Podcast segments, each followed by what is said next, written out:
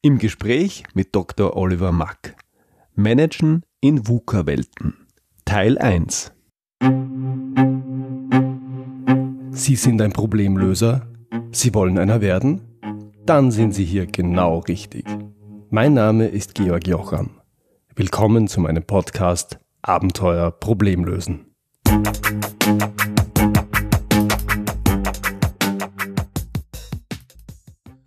Managen in VUCA-Welten ist der Titel der heutigen Episode und ich kann mir vorstellen, dass bei vielen von Ihnen und von euch schon beim Titel die Fragezeichen im Kopf aufpoppen. Was sind denn bitte VUCA-Welten? Ich möchte da gar nicht vorgreifen. Diese Frage und noch viele andere mehr habe ich meinem heutigen Interviewgast Oliver Mack gestellt. Oliver Mack ist Berater, Speaker, Entrepreneur und Forscher im Bereich moderner, innovativer Managementmethoden und Konzepte. Er beschäftigt sich vorrangig mit Themen wie projektorientiertes Unternehmen, Organisationsdesign, Change Management und Komplexität. Er ist Dozent an verschiedenen internationalen Hochschulen und Autor zahlreicher Fachartikel und Gründer des XM-Instituts. Hier mein Gespräch mit Oliver Mack. Hallo Oliver, herzlich willkommen. Guten Abend und schön, dass du heute dabei bist. Ja, hallo, schön dabei sein zu können. Ich freue mich schon auf unser Gespräch. Oliver, bevor wir das Geheimnis um den etwas eigenartigen Titel VUCA-Welten äh, lüften, erzähl doch bitte kurz, wer du bist, was du machst und warum du heute das machst, was du eben machst. Ja, sehr gern. Vielleicht um ein äh, bisschen besser zu verstehen, äh, was ich so tue, beschreibt mich vielleicht am besten ähm, ja äh, das Merkmal des Grenzgängers zwischen den Welten ganz gut. Ja. Ähm, äh, einerseits bewege ich mich sehr stark zwischen dem Thema Business Management und auf der anderen Seite Technologie. Ja, war schon immer sehr technikversessen, fast schon ein Nerd. Ähm, habe zwar BWL und Jura studiert, war aber immer an den neuesten technologischen Entwicklungen auch dran. Ähm, ich sage mal noch, bevor es das Internet gab, haben wir schon in Stuttgart in den 80er Jahren ein sogenanntes Bulletin Board System äh, gegründet. Das war ein Apple II, der mit der Telefonleitung verbunden war, wo man damals schon, sage ich mal, das ähm, Kinoprogramm abrufen konnte. Und heute versuche ich auch weiterhin noch immer äh, trotz der Fülle an technologischen Entwicklungen so gut wie möglich am Ball zu bleiben. Das hilft mir in meiner aktuellen Tätigkeit als Berater und äh, Coach auch gut mit Informatikern und Ingenieuren zu arbeiten, deren Sprache zu sprechen und hier so an der Grenze eben zwischen Business und Technologie zu arbeiten. Ja. Andererseits bin ich auch Grenzgänger zwischen Wissenschaft, Beratung und Unternehmenspraxis. Die eine Hälfte meiner beruflichen Laufbahn habe ich als Führungskraft in verschiedenen internationalen Unternehmen verbracht. Äh, die andere Hälfte eher in der Forschung als Dozent und auch als Unternehmensberater, zum Beispiel bei Roland Berger und bei Horvath und Partner. Seit fünf Jahren bin ich jetzt selbstständig und verbinde, versuche alle Elemente, die ich bisher so erlebt habe, zu verbinden.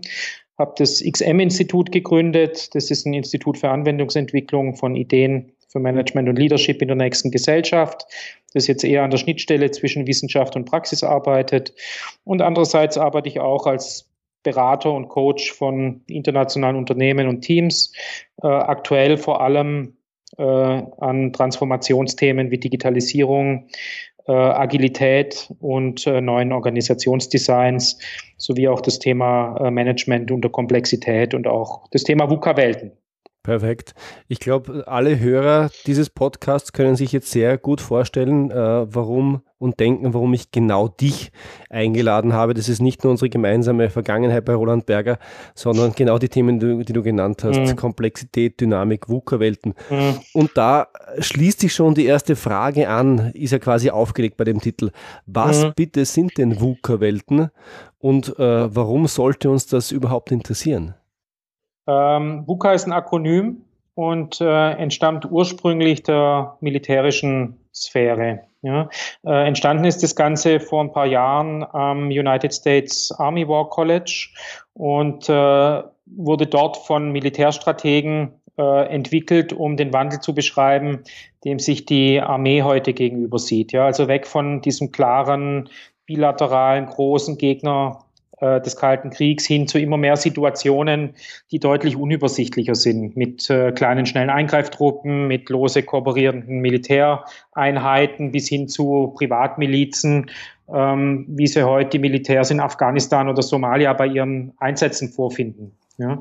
Und ähm, diese Situationen lassen sich vor allem durch vier Merkmale beschreiben, was dieses Akronym ausmacht. V steht dabei für Volatilität, also einer sehr hohen äh, Dynamik und äh, Sprunghaftigkeit äh, in der Situation, äh, Ungewissheit, Uncertainty, ähm, was als nächstes sein wird, äh, dann C für Komplexität, eine hohe Vernetztheit äh, verschiedener Elemente, verschiedener Aspekte und Ambiguität, Ambiguity, Mehrdeutigkeit, dass äh, immer unklarer ist, ähm, äh, was die richtige oder falsche Entscheidung in bestimmten Situationen ist. Mhm. Und ähm, ich sage mal, die klassische hierarchische, äh, stark durch äh, Top-Down-Befehl und gehorsamsstrukturierte Armeestruktur stößt da immer mehr an ihre Grenzen und die Militärstrategen haben sich überlegt, ja, wie man mit solchen Strukturen oder Situationen eigentlich umgehen sollte oder umgehen kann. Und die Idee ist nicht nur fürs Militär interessant, sondern äh, auch für Unternehmen. Und wir haben, wir, äh, das äh, XM-Institut, ähm, mit äh, zwei weiteren Kollegen äh, haben uns vor gut zwei Jahren äh, in einem wissenschaftlichen Sammelband ähm, einmal damit beschäftigt, was das für Unternehmen bedeuten kann. Mhm. In der Quintessenz geht es hauptsächlich darum, ja, wie Organisationen leichter mit Komplexität und Umfelddynamik umgehen können. Habe ich verstanden. Aus militärischer Sicht, mir fallen da sofort eine ganze Menge Vorfälle rund um die Welt ein, wo ich mir denke, ja, Militär braucht das. Warum brauchen denn wir, ich sag mal, gewöhnliche Menschen das auch? Warum sollte uns das in ähnlichem Ausmaß interessieren? Mhm. Naja, wir sehen, ich sage mal, im, im Business-Umfeld, was mich ja am meisten interessiert, ähm, sehen wir heute auch immer mehr diese Art von Situationen. Ja, es gibt immer weniger Branchen, die ähm, stabil bleiben. Äh, die meisten Industrien und Branchen sind deutlich dynamischer als früher. Ja, ich sage mal, die, die vielleicht noch ein bisschen verschont bleiben, wäre vielleicht die äh, Energiebranche oder der Bergbau, aber äh, die meisten äh, Branchen sind heute sehr, sehr stark von einer äh, Beschleunigung zunehmende Beschleunigungsdynamik und auch ähm, disruptiven Wandel durch Digitalisierung ausgesetzt und können sich da immer weniger entziehen. Und ähm, genau diese Situationen lassen sich äh, auch mit diesem Akronym sehr, sehr gut beschreiben. Mhm. Das heißt, VUCA-Welten ist das, was äh, uns allen über kurz oder lang begegnen wird im Business-Umfeld. Kann man das so sagen? Ja, das kann man so sagen. Mhm. Und auch schon, äh, sage ich einmal, sehr deutlich begegnet. Ja, also um vielleicht ein konkretes Beispiel zu nehmen, ähm, man ist sich kaum bewusst. Ich habe kürzlich einmal in einer Zeitung gelesen äh, über die Supply Chain des iPhones, des neuen. Und äh, man ist sich dessen sehr selten bewusst eigentlich, äh, was da an äh, logistischer Meisterleistung eigentlich drinsteckt. Ja. So, ähm, sagen wir, die Rohstoffe und Bauteile äh, für, und auch diese Dienstleistungen, die in so einem Telefon drinstecken, ähm, ist mehr als ein Dutzend Länder äh, beteiligt und über 600 verschiedene Lieferanten und Dienstleister rund um den gesamten Globus. Und das Ganze zu koordinieren ähm, und äh, aufeinander abzustimmen und zu integrieren, äh, ist eine Komplexität, die doch erst einmal äh, äh, zu managen ist. Ne? Mhm. Jetzt habe ich den Begriff VUCA-Welten verstanden. Ich habe auch verstanden, das betrifft uns alle immer mehr und wird uns immer mehr betreffen. Was ist denn in VUCA-Welten anders? Äh, oder anders gesagt, was sollte man in VUCA-Welten anders machen und wie anders machen? Ähm, ich sage mal, viele sehen diesen, diesen VUCA-Begriff eher als äh, vier Begriffe, die nebeneinander stehen. Ja, also diese Volatilität, die Ungewissheit, die Komplexität und die Mehrdeutigkeit. Ähm, ich würde es eher so beschreiben, dass sich alles sehr stark auf ähm, das Verständnis reduzieren lässt, ähm, wie und äh, mit welcher Art unter Komplexität gut gemanagt und geführt werden kann. Ja? Alle anderen Elemente wie Volatilität, äh, Ungewissheit und Mehrdeutigkeit ergeben sich eigentlich aus diesem Komplexitätsbegriff. Mhm. Ja? Und äh, um da gut damit umzugehen, habe ich mich sehr viel in den letzten Jahren mit Themen wie Chaostheorie, Komplexitätsforschung oder ähnlichen Disziplinen äh, beschäftigt. Ja. Und ähm, ich sage mal, Unternehmen wie auch, wie auch die aktuelle Situation ähm, äh, können, können eigentlich generell als komplex beschrieben werden. Ja, was, wir, was wir bisher gemacht haben, ist mit sehr simplen, einfachen Modellen diese Situationen zu beschreiben und auch äh, äh, Lösungsansätze dafür zu finden.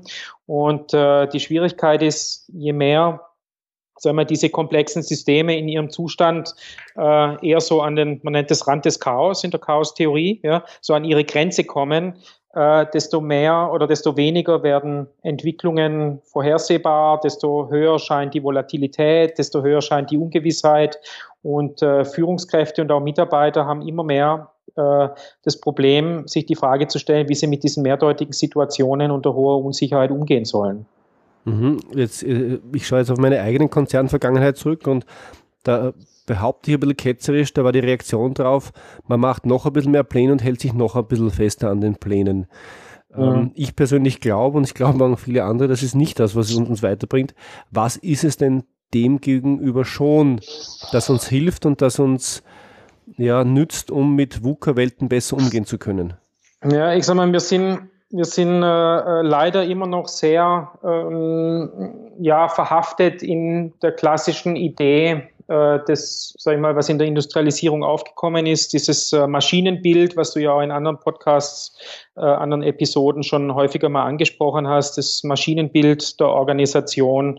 Ähm, was ich noch in meiner Ausbildung und ähm, äh, erlebt habe äh, an der Hochschule und was ich jetzt immer noch äh, größtenteils äh, in meiner Tätigkeit als Dozent erlebe, äh, dass an Hochschulen immer noch dieses mechanische Weltbild gelehrt wird, eben auf äh, zunehmende Unsicherheit immer mehr mit Planung zu reagieren. Ja, das wäre aber weniger die Antwort. Ähm, ich sage mal, ähm, Themen, die da eher passen, sind ja, ich nenne es mal die modernen Formen, die jetzt auch gerade immer mehr in Mode sind, ähm, wie agile Methoden, eher ähm, Selbststeuerungsmechanismen, ähm, äh, solche, solche Organisationsformen. Ja, Führen ohne Führungskräfte, äh, Holacracy, Soziokratie, ähm, Themen, die einfach gerade in aller Munde auch sind, ähm, die hier ähm, ja, erste Ansätze bieten, experimentieren zu können. Du hast schon angesprochen, auf universitärer Ebene wird noch das klassische Bild, das tayloristische Bild mit ein paar modernen Einsprengseln gelehrt. Ist das Thema VUCA-Welten und ähm, angemessene Steuerung von äh, komplexen Systemen schon bei uns ist schon in der Breite angekommen? Arbeiten Unternehmen, große Unternehmen in Mitteleuropa mhm. schon so, Konzerne auch, oder ist mhm. es noch ein bisschen ein Rand- und Experimentierfeld? Ähm, das ist eine sehr gute Frage, ja. Ähm, was ich erlebe heute ist, dass viele Organisationen gerade auf der Suche nach neuen Modellen sind ähm, und äh, das Gefühl haben, dass sie mit ihren alten Modellen nicht mehr so vorankommen und an Grenzen stoßen. Ja. Ähm, ob das in Summe schon angekommen ist, äh, würde ich vielleicht ein bisschen differenzierter beantworten wollen. Ähm, es gibt Organisationen, vielleicht ja, kann man drei Arten von, von Unternehmen identifizieren. So die erste Gruppe, ja, sind Unternehmen, die jetzt Themen wie agile Methoden, Scrum im Projektmanagement oder kollegiale Führung, alles, was ich gerade vorher angesprochen hatte, ähm, äh, wieder mal wie so eine Art Managementmethode aufzugreifen. Ja? Ähm, auf jeden Fall dabei sein zu wollen und das auch dann einzuführen. Ja? Mhm. Ähm, ich sage mal, einer meiner Lehrer im Studium, Professor Alfred Kieser, der ist Organisationsforscher, hat einen wunderschönen äh, Artikel zu dem Thema Management ähm, Moden geschrieben, ja, äh, wie neue Themen und Konzepte äh, durch Berater, Journalisten und auch sagen wir, die Top-Führungsriege immer wieder aufgeputscht werden und als neue Sau durchs Dorf getrieben werden, aber meistens ohne Wirkung sind. Ja, mhm. Ich sehe einige Unternehmen, die genauso vorgehen. Ja. Es gibt aber auch eine zweite Gruppe von Unternehmen. Das sind Unternehmen, die eher schon immer so arbeiten. Es gibt da sagen wir, klassische Beispiele, die auch in der Literatur immer wieder zu finden sind, äh, wie Semco in Brasilien oder Gore. Oder, ja, oder Gore zum Beispiel oder Butzorg ähm, jetzt in, ähm, in Holland, äh, die Pflegeeinrichtung. Ähm, die, die da einfach natürlich an das Thema rangehen. Das sind hauptsächlich oder meistens Mittelständler. Ja, es sind weniger Großunternehmen, sondern meistens Mittelständler, die äh, die Konzepte sehr intuitiv anwenden. Also eigentlich da auch keinen Namen dafür brauchen und kein richtiges Konzept, sondern intuitiv versuchen, äh, solche Ansätze einfach äh, pragmatisch umzusetzen. Ja. Mhm. Und eine dritte Gruppe von Unternehmen, das sind auch Großkonzerne, von denen du gerade gesprochen hast. Und da kenne ich auch ein paar, mit denen ich zusammenarbeite. Die beschäftigen sich sehr ernsthaft mit diesen neuen Methoden und versuchen da schrittweise einen eigenen Weg ähm, zu finden, wie sie, wie sie solche Dinge in ihre klassische Struktur ähm, auch äh, einbinden können. Ja. Ähm, man hat auch einiges in der Presse schon äh, entnehmen können, zum Beispiel auch wieder da Beispiele, von denen ich nicht zu viel erzähle oder viel zu viel verrate. Ähm, Daimler zum Beispiel hat ja jetzt äh, angekündigt, dass sie viel mehr in äh, dezentralen Schwärmen arbeiten wollen, wo Mitarbeiter selbstgesteuert sich auch Themen suchen können im Konzern, hier selbst organisiert an Themen in bestimmten Zeitfenstern arbeiten können. Ja, ein anderes Beispiel ist Bosch äh, oder auch äh, General Electric, die vor kurzem jetzt äh, die individuellen Boni abgeschafft haben. Mhm. Ja, um Kooperationen in, im, im Unternehmen stärker zu fördern und dieses, was wir ja auch kennen aus sagen wir, unserer Konzernvergangenheit, die Konkurrenzsituationen zwischen den Mitarbeitern auch ein bisschen zu reduzieren. Ja. Und so suchen gerade viele Unternehmen ernsthaft nach neuen Lösungen und äh, experimentieren da auch sehr freudig damit. Ja. Mhm. Ähm, also ich war jetzt äh, bei einem äh, äh Großkonzern aktiv, die ernsthaft überlegen, was wäre, wenn wir äh, alle Mittelmanagement-Ebenen abschaffen würden. Also Gedankenexperimente zu spielen, tatsächlich zu sehen, welche Auswirkungen hätte das und was würde das bedeuten. Mhm. Spielen die das gedanklich durch oder brechen die das dann auch äh, auf, ihr auf eine Entity runter, wo sie sagen, das probieren wir jetzt aus und schauen, ob es fliegt, jetzt äh, für eine ja, Business-Einheit beispielsweise? Ja, äh, momentan ist das, glaube ich, noch sehr stark äh, Gedankenexperiment. Es geht aber jetzt langsam los, ähm, auch äh, einzelne Piloten zu starten in den Organisationen und in ganz, ganz abgegrenzten Gebieten, meistens auf Teamebene. Also mhm. der Mut da, glaube ich, ganze Organisationseinheiten so zu führen, äh, sehe ich noch seltener, aber zumindest auf Teamebene das eine oder andere auszuprobieren. Mhm. Oliver, eine moderne Unternehmenssicht ist ja, dass es sich bei Unternehmen um ähm, lebendige, komplexe System und adaptive Systeme handelt.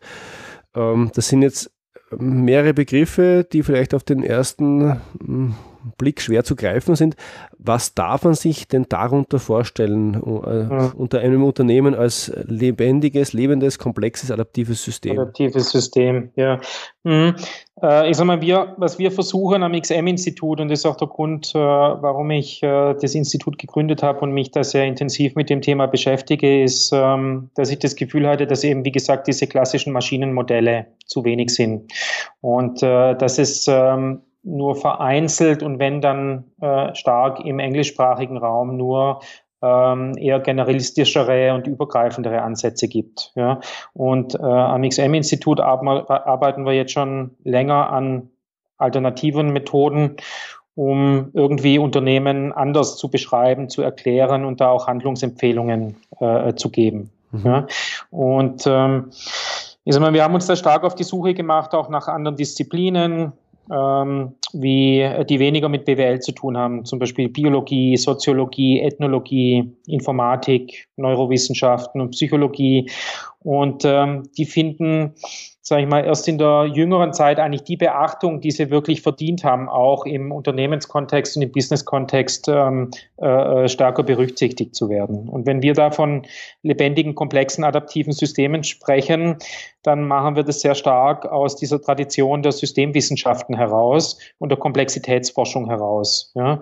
Ähm, mit der Fragestellung, was man eben hier ähm, äh, für Unternehmen äh, lernen kann, wenn man das Ganze unter dieser Brille der adaptiven Systeme oder komplexen Systeme anschaut. Als Beispiel, um es ein bisschen konkreter zu machen, ähm, in den letzten Jahren hat äh, die Netzwerktheorie zum Beispiel ähm, äh, unheimliche Sprünge gemacht. Ähm, sag ich mal, wir haben unheimlich viel gelernt, äh, was das Thema Darstellung von Organisationen als, oder generell von Systemen von jeglicher Art von komplexen Systemen als Netzwerkstrukturen äh, betrifft. um diese Strukturen besser verstehen zu können, um Dynamiken besser verstehen zu können. Das wird heute schon sehr intensiv eingesetzt äh, in äh, der Genforschung, aber auch äh, in Bereichen wie zum Beispiel bei Energienetzen. Ja, die Fragestellung, wo habe ich äh, ähm, sage ich einmal, äh, Angriffspunkte in, ähm, in, in Stromnetzen, ja, mit neuralgischen Punkten, die ich besser schützen muss. Und solche Ideen äh, dieser Netzwerktheorie oder auch der Anwendung dieser Theorie auf Unternehmen zu übertragen, sind so Ansatzpunkte, die aus dieser, sage ich mal, äh, Logik von Unternehmen als soziale, adaptive und komplexe Systeme entstehen mhm. können. Mhm. Ja. Was wir zum Beispiel gemacht haben, ich weiß nicht, ob es spannend ist, aber ein Beispiel da dazu, äh, wir haben einmal mit der Netzwerktheorie einfach ähm, Kommunikationsstrukturen in einem internationalen ähm, IT-Umfeld untersucht. Also wie arbeiten und kommunizieren äh, Mitarbeiter äh, über verschiedene Abteilungsgrenzen und Standorte hinweg. Und äh, durch diese Visualisierung und Darstellung dieser Netzwerkmuster äh, kommt man zu ganz anderen Erkenntnissen, als wenn man ähm, äh, diese Visualisierungen nicht macht und sich rein auf ein Organigramm zum Beispiel fokussiert. Mhm. Ähm, ich versuche ich versuch jetzt einen Angriffspunkt zu finden, den nächsten. Mhm. Jetzt lernt man aufgrund oder mit Hilfe der, des Einsatzes von anderen Wissenschaften und neuen Denkmodellen lernt man mehr über Organisationen. Ist man denn so weit oder seid ihr denn schon, schon so weit zu sagen, okay, wir wissen, Organisationen müssen sich oder sollen sich in Zukunft nicht mehr wie bisher hierarchisch mhm. in Organigrammen, was weiß ich, aufstellen, sondern die, das neue, äh, das neue richtig sieht so und so und so aus. Gibt sowas schon oder ist es wirklich eine, eine Forschungssituation, wo man sagt, ja. wir wissen es eigentlich nicht, wir sind noch am Probieren und so ja. etwas wie Good Practice hat sich noch gar nicht etabliert? Ja, das ist eine gute, aber auch, auch auch wieder eine recht schwierige Frage, ja. Ja, sehr ähm, gern. Vielleicht, ja, vielleicht, ich sag mal, vielleicht nähere ich mich mal so, ja. Also so eine der wichtigsten Erkenntnisse, wenn man sich auch mal von anderen Seiten äh, diesem Thema nähert und nicht nur aus der reinen BWL, äh, ist es, dass es, dass man wegkommen muss davon, äh, Pauschallösungen äh, äh, zu propagieren. Ja? ja? Also sagen, das ist richtig und das ist falsch. Also eine Art Best-Practice-Ansatz. Auch da, glaube ich, hast du in einer früheren Episode mal davon berichtet und da kann man gut anknüpfen äh, über das Thema Komplexität, Kompliziertheit und Einfachheit. Ja.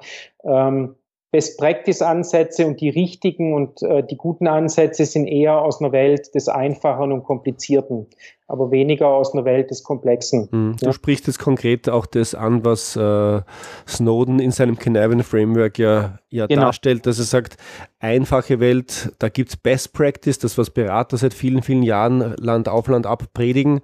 Genau. In komplizierter gibt es Good Practice und äh, in Komplexität gibt es eigentlich nur mehr Emerging Practice, heißt es, glaube ich, nicht? Exakt, ja. Das heißt, ich muss da eher experimentieren. Ja? Und der Grund dafür, äh, dass dem so ist, ist, dass soziale Systeme immer äh, in ihrem Kontext zu sehen sind. Ja, also ich kann die nicht losgelöst von dem Kontext ähm, sehen. Das heißt, äh, jede, jedes Unternehmen hat seine eigene Geschichte und damit seine eigene Kultur und seinen eigenen äh, Blick auf die Welt. Ja, ähm, ich sag mal, glaube, im letzten Podcast habt ihr über Konstruktivismus auch gesprochen im Zusammenhang von Change. Auch mhm. das ist ein guter Anknüpfungspunkt. Ja, ähm, Organisationen oder jedes, jedes soziale System oder jedes lebendige System äh, sieht äh, die Welt äh, mit ihren eigenen oder mit seinen eigenen Augen.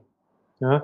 Das heißt, es, es schafft sich seine eigene Realität und so kann auch die Antwort, also was ist richtig und was ist falsch, nicht mit richtig und falsch, sondern nur mit nützlich und geeignet äh, beantwortet werden. Mhm. Und ähm, daher braucht es, sage ich einmal, das sehr, sehr individuelle Ansätze für jedes Unternehmen im Einzelnen.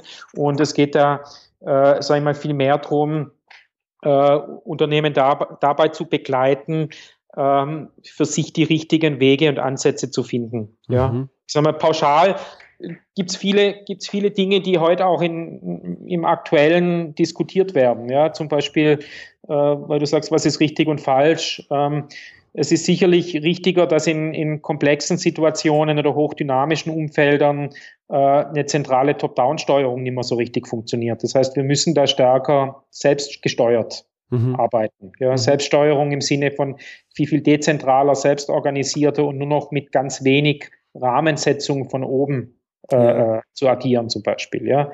Äh, und das durch einfache Regeln. Ja, da kann man zum Beispiel bei Schwarmverhalten ähm, ich sag mal, wenn man, wenn man Vogelschwärme, und da gibt es auch tolle Simulationen dazu, beobachtet, ähm, dann äh, ist dieses Flugverhalten durch drei ganz simple Regeln äh, abbildbar. Ja, und äh, das auf Organisationen zu übertragen, ist eine Möglichkeit, zum Beispiel ähm, äh, in komplexen Situationen mit sehr einfachen Möglichkeiten zu arbeiten. Mhm. Ja, oder auch das Thema iteratives Prinzip. Ja, Scrum ist ja bekannt für sein für sein äh, äh, iteratives Vorgehen. Auch das ist nichts Neues. Ja, seit ich sag mal, äh, Jahrhunderten äh, arbeiten wir iterativ. Ja, wir haben das nur ein bisschen verlernt, sage ich einmal, äh, in den letzten Jahren, dadurch, dass wir so eine Art ähm, äh, Gestaltungsglauben haben, äh, dass wir sozusagen alles als Menschen im Griff haben können und steuern können. Ja? Und damit ist dieses iterative Vorgehen etwas verloren gegangen. Ja. ja. Ich würde gerne auf das Beispiel Vogelschwarm oder Fischschwärme funktionieren ja, wenn ich es richtig verstehe, ähnlich eingehen, damit sich die Hörer vielleicht was ja. darunter auch vorstellen können. Mit einfachen Regeln meinst du nicht, wie sieht dieser Schwarm aus, sondern du meinst damit, wie agiert jeder einzelne Player in diesem Exakt. Gebilde der hat Exakt. eins, zwei, drei Regeln und dadurch, dass er sich an diese Regeln hält, entsteht dann das, das große komplexe Gebilde. Also genau, das wären Regeln wie zum Beispiel äh, halte, versuche immer den gleichen Abstand zu allen deinen Nachbarn zu halten. Ja? ja. Äh, versuche immer Richtung Schwarmmitte zu fliegen und äh, deinem Vordermann äh, gut zu folgen. Ja. ja. also solche, solche Regeln. Äh, und mit so einfachen Regeln entsteht dann äh, eine gemeinsame sage ich mal, eine gemeinsame Richtung und ein, ein gemeinsamer Schwarm. Mhm. Äh, ich kenne einen, einen ähm, äh, ein Maschinenbauunternehmen in Baden-Württemberg, äh, bei denen auch äh, eine, äh, eine, Führungskraft, die, die sich da eingekauft hat, also ein neuer Eigentümer, äh, der das Unternehmen übernommen hat und ein Fan von Komplexität und Schwarmtheorie ist, äh, sein Unternehmen genauso führt. Ja, der hat seinen Mitarbeitern äh, ich weiß nicht mehr genau wie viele, aber unter zehn Regeln gegeben, an die sich jeder Mitarbeiter zu halten hat. Und äh, arg viel mehr macht er dann auch nicht als Vorgabe. Das sind dann zum Beispiel Regeln wie, ähm, mache erst deine eigene Arbeit fertig, bevor du dich um andere Dinge kümmerst. Oder ähm, äh, wenn du keine eigene Arbeit hast, hilf äh, anderen. Mhm. Ja, also solche ganz, ganz simplen Regeln, die sozusagen ähm, ja, auf jeden einzelnen Mitarbeiter wirken, aber dann das große Ganze äh, in eine bestimmte Richtung treiben können, ohne dass man äh, inhaltlich immer wieder neu äh, in der Situation steuern muss. Mhm. Ich komme zurück auf den Punkt, den du vorher genannt hast, dass es in komplexen, in dynamischen Umfeldern für Unternehmen nicht mehr sowas wie, also schon gar nicht Best Practice, aber auch nicht Good Practice ja. gibt. Das ist äh, nachvollziehbar nach all dem, was wir bis jetzt schon gesprochen haben und all, all dem, was wir wissen. Für ein Unternehmen, das sich in irgendeiner Art und Weise aufstellen will, ist es natürlich nicht besonders befriedigend, ja. weil bisher hatte ich etwas, das hat sich Betriebswirtschaftler genannt und vielleicht gab es da Strömungen und äh, du hast vorher gemeint, die Managementmethoden, die aktuellen, die wie die Sau durchs Dorf getrieben wurden. Aber an denen konnte man sich wenigstens festhalten. Woran ja. soll man sich denn heute festhalten oder was kann denn wenigstens ein Startpunkt für eine Organisation heute sein, um, äh, ja, um dann dorthin zu finden und sich, sich dorthin zu probieren, äh, wo es richtig ist? Ja, ähm, ich glaube, äh, das erste ist einmal wieder den Mut zu finden, einfach ähm, auf sich selber zu schauen und ähm, äh, hier seinen eigenen Weg gut zu finden und nicht immer nur nach außen zu schauen. Ja. Ähm, also ich versuche auch immer ähm, Unternehmen, mit denen ich zusammenarbeite, zu motivieren, viel, viel mehr Mut zu haben, selber Dinge zu entwickeln, auszuprobieren und so eine Art Experimentierkultur zu schaffen, als immer wieder nur neue Modelle, Methoden von außen aufzugreifen. Und meistens funktioniert es äh, meiner Erfahrung nach ganz gut. Ja. Was dann noch helfen kann, meines Erachtens sind, sind viel, viel allgemeingültigere Modelle. Ja, also nicht spezielle sag ich mal, vier Felder-Matrizen, Portfolios oder äh, die zehn besten Regeln, sondern vielmehr ja, allgemeingültige Modelle, die die Funktionsweise von Organisationen oder von lebendigen Systemen per se ähm, gut beschreiben können. Soweit der erste Teil meines Gesprächs mit Dr. Oliver Mack. Das war's wieder für heute. Ich freue mich, wenn Sie beim nächsten Mal wieder dabei sind. Wenn Sie Fragen an mich haben, dann schicken Sie mir gerne ein Mail an info@georgjocham.com. Und wenn Ihnen diese Episode gefallen hat, dann freue ich mich wirklich, wirklich über Ihre ehrliche Bewertung auf iTunes. Danke fürs Zuhören. Bis zum nächsten Mal. Ihr Georg Jocham.